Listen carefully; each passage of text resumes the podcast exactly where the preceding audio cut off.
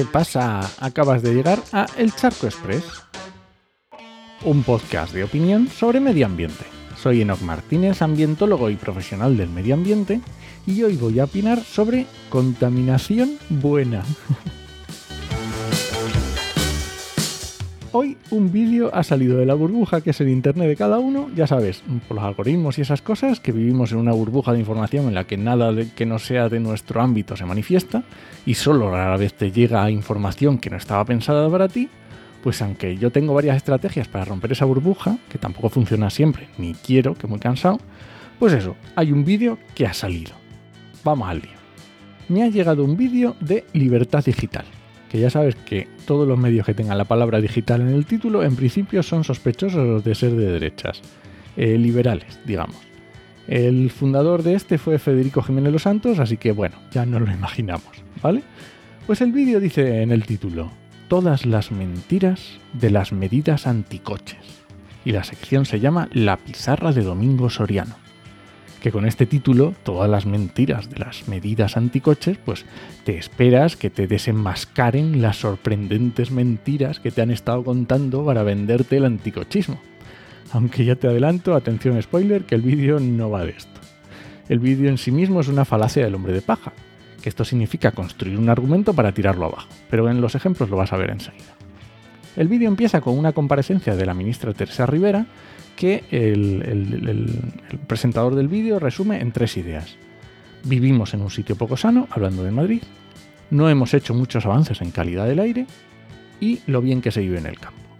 Como si Rivera dijera estos tres argumentos, ¿vale? Y es un buen ejemplo de hombre de paja porque Rivera no dice nada de esto. Pero si quieres hacer un vídeo contra las ideas de Rivera, pues construyes algo que mm, los que van a ver el vídeo van a estar en contra y ya está, y lo criticas. Perfecto. Bueno, también te digo que el vídeo no va solo contra la ministra Rivera, va también contra Almeida, alcalde de Madrid, por traidor, por decir que iba a quitar Madrid 360 y ahora plegarse a los designios del diablo Rivera. Pero bueno, el argumento del vídeo se basa en esas tres ideas que decía antes y en tirar esas tres ideas. Así que empezamos con que no hemos hecho muchos avances en calidad del aire. Para argumentar contra eso, da argumentos diciendo que en Madrid cada vez el aire está mejor desde la revolución industrial para acá, el aire ha ido mejorando. Y no solo desde que se pusieron las medidas anticoches, ¿no? Mucho más atrás. Mientras a nosotros nos quieren hacer creer que el aire ha empeorado.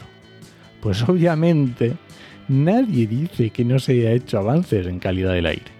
Cuando en Madrid había calefacciones de carbón en las casas, pues está claro que la calidad del aire era peor. Por supuesto.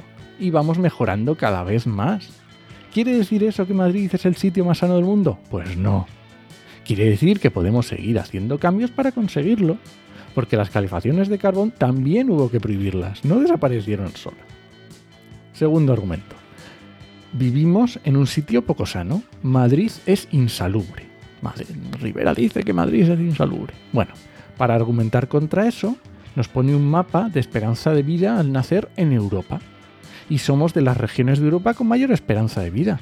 Y si te fijas en el resulta que las capitales de los países tienen mayor esperanza de vida. Luego, la contaminación es buena para la salud. Ojo que dice en la frase literal, la contaminación es vida. Se preguntan, ¿es posible tener una gran ciudad con todos sus servicios y no tener contaminación? Pues literalmente dicen que es imposible. Ahí ole todo su papo. Esto me da vergüenza hasta explicarlo. Obviamente tenemos mayor esperanza de vida que hace 200 años, pues claro, pues anda que no hay factores que inciden sobre la calidad de vida. La educación, la salida, la higiene, puedo estar todo el día y no termino. Pero para ellos lo importante y lo que nos da esperanza de vida es la contaminación. Impepinable, si es que está clarísimo. y bueno, termino con el último argumento, que es lo bien que se vive en el campo como si Rivera, este bucólico ruralismo. Pues, para argumentar contra ese ruralismo, supuesto ruralismo, pues dicen que a Rivera el progreso le parece mal, que la tecnología y el crecimiento económico le parecen mal. Y claro, el progreso no es gratis, el progreso hay que pagarlo. ¿Y cómo hay que pagar el progreso? Pues se ve que el progreso se paga respirando aire contaminado. ¿Que quieres coche sin morirte con el humo? Pues no. Eso no, eso no puede ser. Si tienes coches, tienes, te mueres. Resumen, la contaminación es progreso. También esto ni lo explico. Y bueno, si llegando hasta aquí no te ha dado un esguince en el cerebro con las vueltas y revueltas para argumentar que la, la contaminación mola, pues entonces ya terminan con el típico argumentario de el automóvil como símbolo de libertad individual, que ya hice un charco el otro día que te dejo en las notas del programa al respecto. El sacar los coches de las ciudades son solo leyes contra los pobres, como si les importaran mucho a ellos los pobres. Bueno, termino. El vídeo prometía desenmascarar todas las mentiras de las medidas anticoches. Y lo único que nos ha desvelado es que la calidad del aire cada vez va mejor, que cada vez tenemos más esperanza de vida y que el progreso es cada vez más limpio. Pues claro, porque es lo que todos deseamos y lo que llevamos empujando décadas para conseguir. Décadas no, lustros, todo el mundo, ¿quién no quiere vivir mejor? Aunque algunos no sepan hacer otra cosa que oponerse a todo. ¿Por qué es eso? Oponerse como ley de vida. Y nada, este ha sido el Charco Express de hoy. Lo encuentras en Podcastidae o en elcharco.es. Y si alguien te pregunta, no lo dudes. Te lo dijo en HM. Nos escuchamos. Este tipo de temas no es los que más me gusta comentar, aunque me ría. Pero si a ti te gusta, dímelo, que son fáciles de hacer.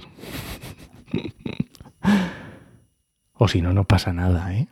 Puedes seguir sumido en el mayor de los letargos que te impide manifestarte y decirme qué piensas tú de esto o algo.